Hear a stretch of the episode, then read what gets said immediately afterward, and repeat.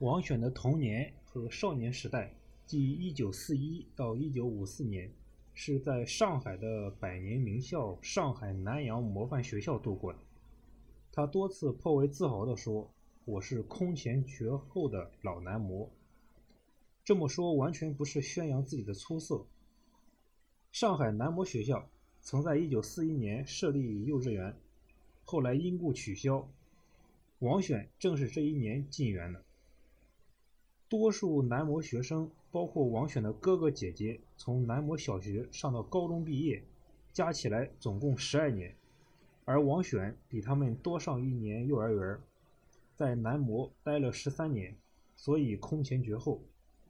上海南洋模范学校，简称南模，前身是创建于清光绪二十七年，也就是一九零一年的。南洋公学附属小学，一九二七年，南洋公学被国民党政府接管，改为上海交通大学，不再办附属学校，所属部分分离出来，正式成立南洋模范中小学，性质也从公立变为私立，但校址仍在上海交通大学内。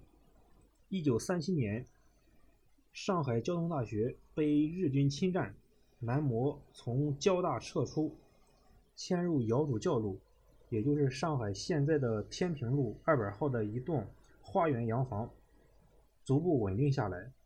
二十世纪三十年代到五十年代，南模云集了一批水平很高的教师队伍，加上严谨的治学风气和良好的校风纪律，成为上海最著名的学校之一。迄今，南模校友中已有三十多名院士以及不少海内外知名学者。从二十世纪三十年代末开始，王选的哥哥姐姐相继进入南模读书。一九四一年九月一日，四岁的王选被父母送入新建的南模幼稚园，开始了一生的启蒙教育。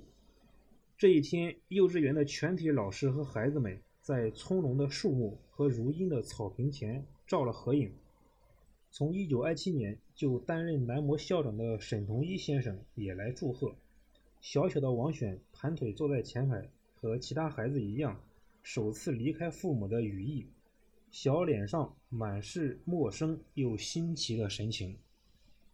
幼稚园离南模学校不远，王选记得有一道绿色的大铁门，园里有个小花园，里面养着一只大公鸡，昂首挺胸的来回巡视。与孩子们很亲近，后来让黄鼠狼叼走了，大家都很惋惜。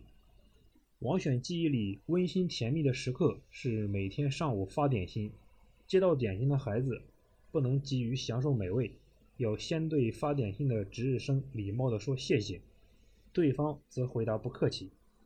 再就是大家当轮值生，根据天气画圆圈，晴天画红圈，雨天画黑圈，要画得很圆才好。初入幼稚园的孩子最盼望的是傍晚家长来接。小小王选每到夕阳西下的时分，就眼巴巴地盼着父亲的身影，常常盼出了眼泪。一位苏州籍的老校工便安慰道：“不要哭，不要哭，来哉一来哉。”等父亲远远的来了，他又说：“王先生，王先生，熬骚一熬骚。”哥哥姐姐常常拿这件事取笑小王选。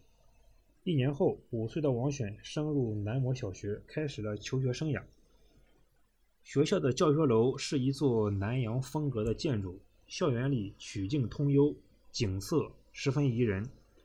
上学不久，王选就对语文产生了浓厚兴趣，语文老师也十分喜欢这个聪明专心的学生。整个小学期间，王选的语文成绩都很突出。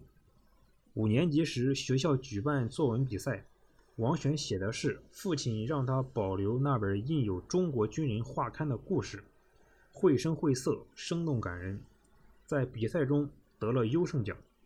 也许是文史相通的缘故，后来王选又喜欢上历史。历史老师陆维洲毕业于大夏大学，他把枯燥的历史课。讲得有声有色，王选听得入迷。王选家中有一位老伯母，闲时就教王选兄弟姐妹几个读四书五经。哥哥姐姐们念了没几天就躲出去玩了，只有王选一个人专注认真的坚持读。王选后来总结道：“文科的知识起码帮助我增强叙述的条理性，提高表达能力和更好的抓住重点。语文、历史等文科知识对我后来的科研和教学大有好处，所以我很赞成理工科学生要增加人文科学知识。”而文科学生应具备更多的自然科学基础知识。然而，王选的父亲更看重数理化，因为他觉得自己在这方面学得不够扎实，所以一直督促孩子们在数理化上多下功夫。后来，五个子女大学上的都是医科或者理工科，跟父亲的影响有很大关系。不过，王选虽然大学学的是数学专业。小时候，他的数学成绩却并不特别突出。四年级的时候，甚至还有一次不及格的记录。一九四六年抗战胜利后，九岁的王选随全家扶持祖母灵柩回无锡安葬。丧事办完后，有人提议去爬惠山，王选也要跟去，因为他患有小肠气，也就是疝气，一吃力就要发作，母亲不允许。可小王选却怎么也不听劝，硬是和几个大人一直爬上三毛峰顶。虽然累得满脸通红，却不吭一声。小小年纪就显示出一股攀登顶峰、不达目的誓不罢休的劲头。也是因为这次回无锡，王选没有参加期末考试，成绩按不及格处理，开学进行补考。然而王选并没有把这当一回事儿，疯玩了一个暑假。开学一补考，数学只考了五十多分，又不及格。两次不及格是很严重的事情，要被列入失读生行列。王选母亲急得连忙到学校跟老师解释，没想到老师倒为王选说了一大篇好话，夸奖他平时聪明听话，成绩还是不错的。这次不及格主要是暑假没好好复习，关系不大，一努力就会赶上来。母亲这才放下心来。的确。不久，王选的数学成绩就追了上来。整个小学期间，王选的平均成绩一直名列前茅。除了抓数学，学校还组织了不少有意义的课外活动，以培养学生对科学的兴趣。四年级开始，南阳模范小学的教导主任陈有端开始兼任王选所在班级的自然课老师。他带领王选和同学们参观明代科学先驱徐光启的墓地。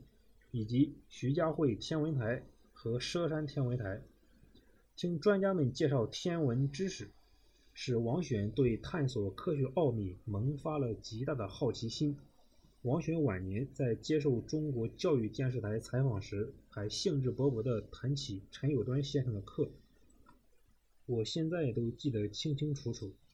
陈友端先生是个络腮胡子、瘦瘦的，戴副眼镜。我记得抗战胜利以后，因为美国扔了原子弹，大家都觉得美国科学发达，他就编了一个故事。他就讲美国现在吃饭也是自动化，不用刀叉，用一个机器把东西灌到嘴巴里。一家主人请客人吃饭，碰到一只鸡，客人把鸡骨头在嘴里头嚼了好长时间，结果后面的食物因为是定时送上来的。就从机器里喷上出来，弄得客人奶油呀、蛋糕呀满嘴都是。我们觉得这个故事真有趣，都信以为真。后来长大了，回想起来知道这是一个杜撰的故事，说明陈先生用这种生动有趣的讲课方式，激发我们从小对科学的热爱。